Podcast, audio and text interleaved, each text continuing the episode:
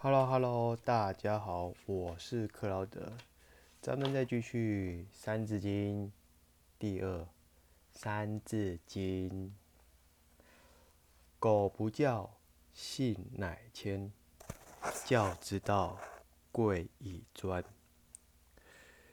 其实这句话，嗯，就简单来讲，就是我们一开头都知道说。人的本性是善良的，可是为什么到后面会有善恶的区分出来呢？就来自于教育的问题。那教育其实在中国很早很早之前就有这样的理念。还记得武王伐纣的武王吗？周朝时代最早的古。公府父这一个所创号的周，他呢的娶的老婆，以及他后续他的儿子娶的老婆，分别为太江、太任、太师。那这三个呢，都出了很多圣贤人。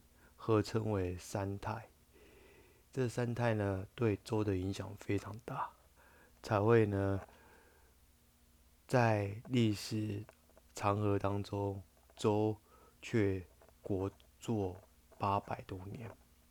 这是因为古人对于圣贤的尊尊旨，以及他们选妻也很重要。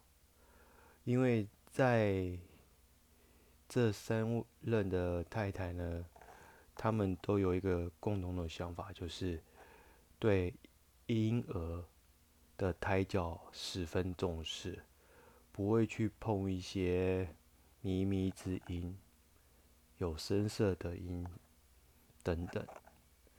因此，周朝会这么兴旺，也不是这样由来的。最主要呢，是是因为呢，他们呢很追求古圣先贤的教旨，所以他们才会流传到今日。因此，我们要知道一个人接受的教育程度，乃至你将来命运如何。就像现在人所说的，富人跟穷人的区别在哪里？那我听完之后呢，真的还是如同这句话所说的，教育很重要。你没有任何学习，其实你来这边的世界是要干嘛的？